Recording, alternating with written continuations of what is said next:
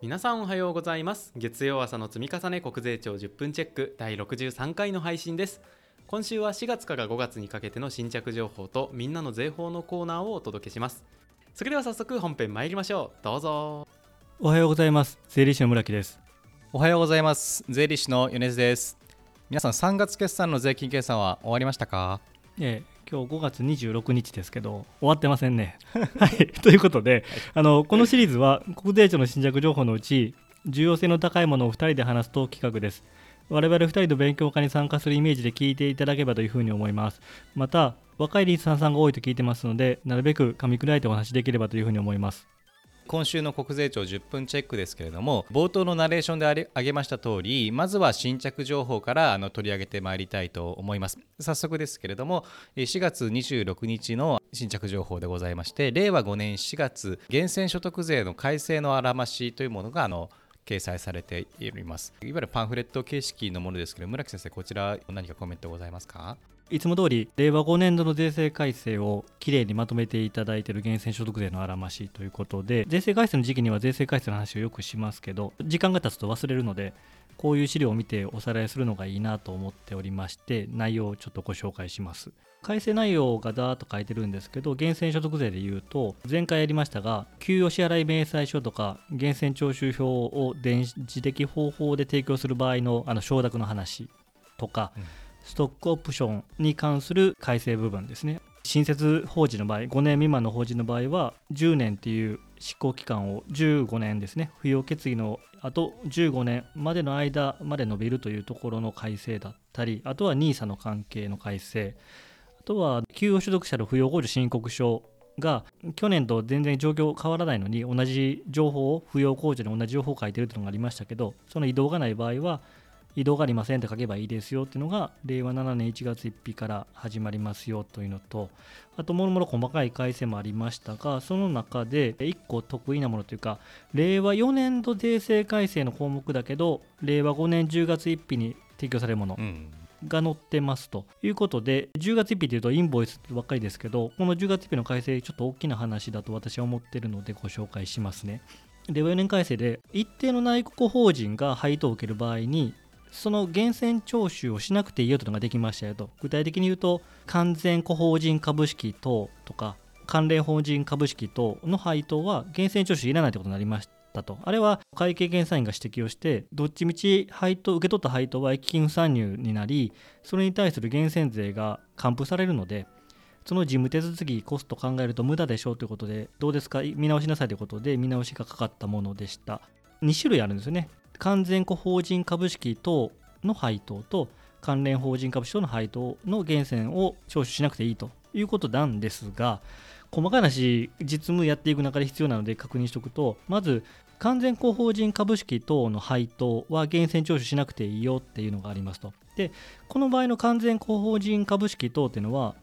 いわゆる法人税法でいう完全個法人株式等とほぼ同じまあ同じですね。同じなのでそんなに難しくないんだけどただ1点だけ法人税と違うのは自己の名義を持って有するものに限られる。法人税の場合って名義株、まあ、従業員の名前とかいろいろ使ってるけども基本的には名義株であり親会社が100%持ってますって時は完全個法人株式等の配当になると思うんですけどこの配当を源泉徴収する場合に自己の名義を持っている人に限るなので名義株に関しては源泉徴収しないといけない。っていうことになると思うので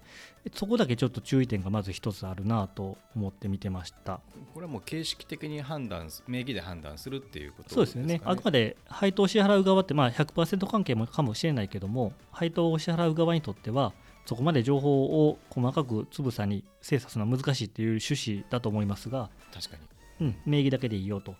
で、まあ、完全個法人株式とはそんなに間違えることはないと思うんですけどもう一個の関連法人株式等の配当ですが、ご存知の通り、法人税法では、配当の計算期間で3分の1兆を持っているものを関連法人株式等と呼ぶということでしたが、この配当を源泉徴収しなくていいよっていうのは、基準日時点で3分の1兆を直接持っているものに限る。なので、法人税法の概念とは違うんですよね、明らかに違うと。いうところがありますので法人税法上のものと配当の源泉徴収に関しては違うっていうのは覚えておいた方がいいと思いました確かに法人税法の関連会社株式とい頭ごっちゃになっちゃうと間違っちゃう可能性があるので一回確認がした方がいいですね。そうですね。あの結果的に多分源泉の方がまあシンプル単純に考えればいいと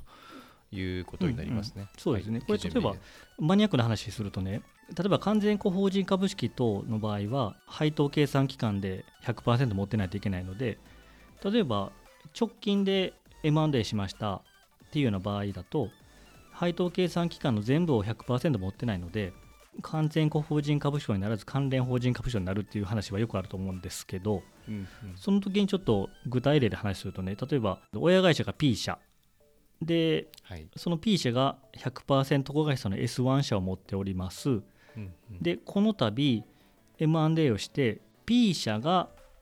S2 社を M&A して80%買いました。うんうん。残り20%は P 社の100%子会社である S1 社が20%買いましたみたいなケース。うんうんまあ、あの頭の体操で考えてもらったらいいんですけど。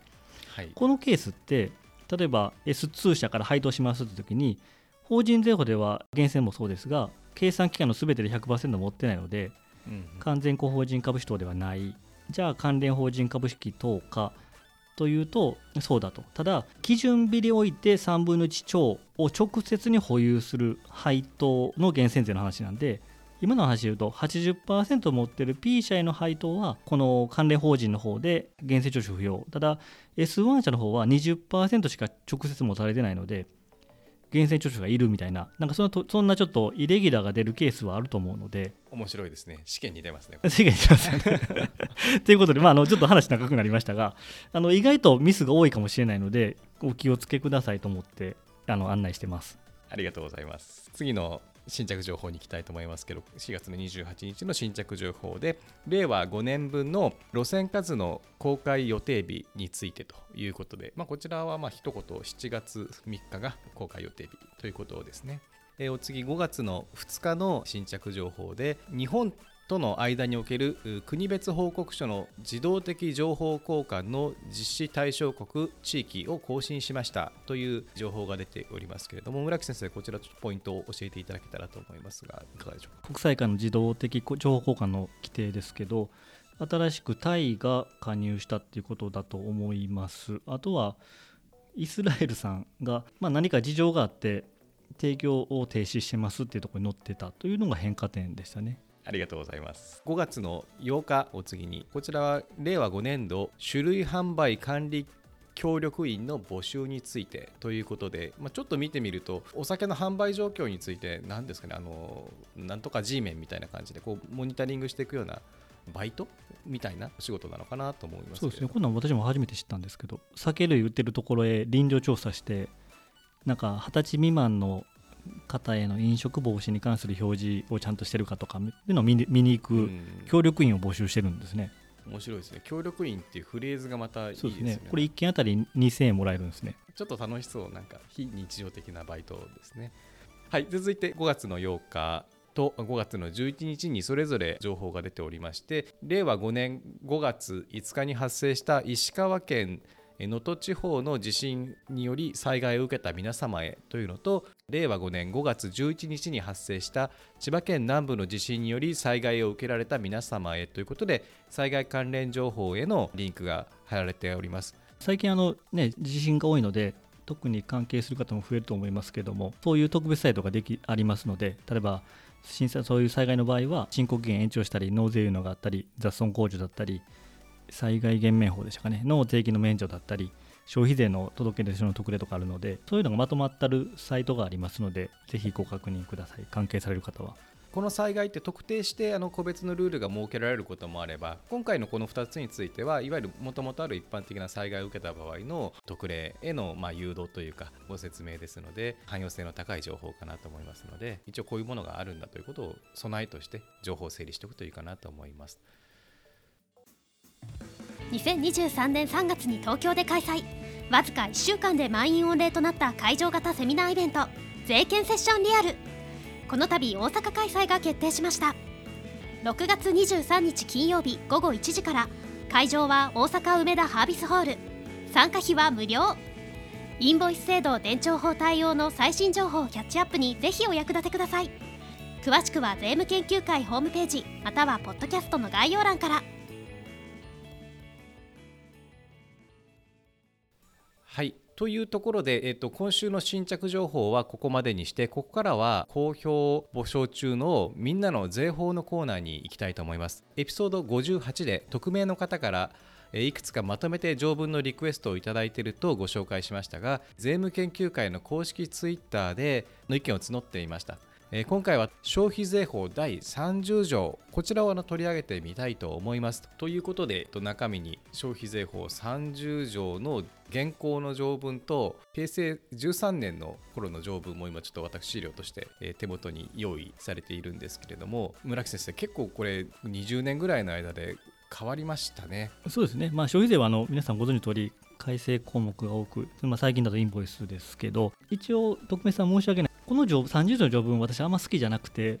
何よりあの読んでも面白くないというか消費税法って大体そういう条文ですけど ベタっとしてるというかあのなんて言うんだろう深みがないというかっていう条文だと僕は認識しているので30条はちょっと深掘りできないなっていうのが私の正直な感想なんですいません。ただそれで終わるのも恐縮なので米津先生の方からちょっと改正部分で増えた条文とかを紹介してもらえたら助かるなと思います。もちろんです私あの、まあまあ、税理士試験の中で一番最初に勉強した税法が消費税法でまあ、結構そういう意味ではなんか思い入れがあるようなないような感じでいいですね。でちょっと今回消費税法30条そもそも何だっけっていうところですけど条文のタイトルが仕入れにかかる消費税額の控除といっていわゆる仕入れ税額控除について定めている条文ですと。でメインになるあの第1項のところ簡単に確認をしていきますと耳覚えのある方も多いと思いますけれども事業者が国内において行う課税仕入れもしくは特定課税仕入れまたは保税地域から引き取る課税科目については次の各号に掲げる場合の区分に応じ当該各号に定める日の属する課税期間の第45条第1項第2項に掲げる消費税額から当該課税期間中に国内において行った課税仕入れにかかる消費税額当該課税期間中に国内において行った特定課税仕入れにかかる消費税額及び当該課税期間における保税地域からの引き取りにかかる課税科目につき課せられたまたは課せられるべき消費税額の合計額を控除するというような内容で括弧書き飛ばして読んでしまいましたけれどもまあ、要はあの仕入れ税額控除について、え、定めているということですね。で今回ちょっと飛ばした括弧書きの中に、え、実は当該課税仕入れにかかる適格請求書または適格簡易請求書の記載事項を基礎として計算した金額その他政令に定めるところにより計算した金額を言うというようなところが課税仕入れにかかる消費税額の限定する文句としてついていてここが今年の10月からのインボイス制度で適格請求書がないと仕入れ税控除が制限されてしまいますよというルールのま根幹になっているところですので、まあ、さらっとは書いてありますけど今一度インボイスの勉強をする上で確認してみてもいいかなとは思っております。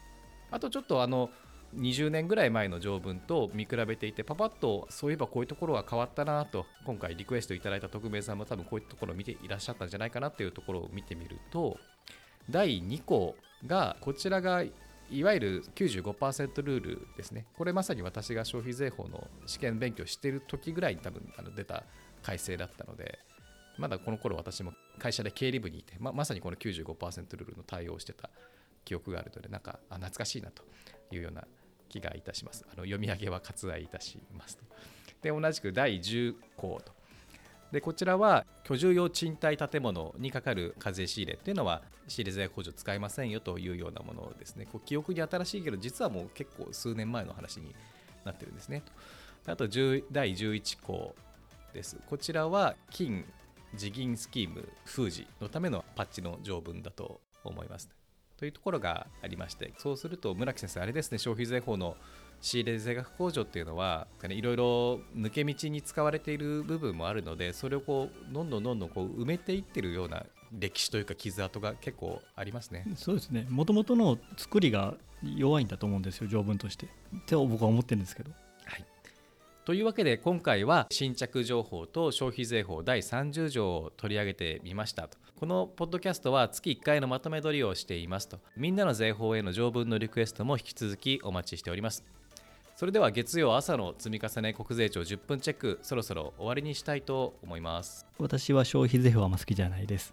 はいまた今週も頑張りましょう。ありがとうございました。ありがとうございました。はい国税庁10分チェック第63回の配信でした村木先生は消費税法はいまいち噛み応えがないとおっしゃっておられましたが皆さんどうぞお構いなく引き続きの条文リクエストをお待ちしております。そしてここで今月の配信分のネタバレといいますか次回予告をさせていただきます。来週12日の配信では5月の新着情報を再来週19日の配信ではリスナーさんメッセージをたくさん取り上げておりましてその次26日はみんなの税法にリクエストのあった法人税法第34条役員給与の損金不算入規定についてそれぞれ配信予定となっております。それでは今月も無理せずやっていきましょう。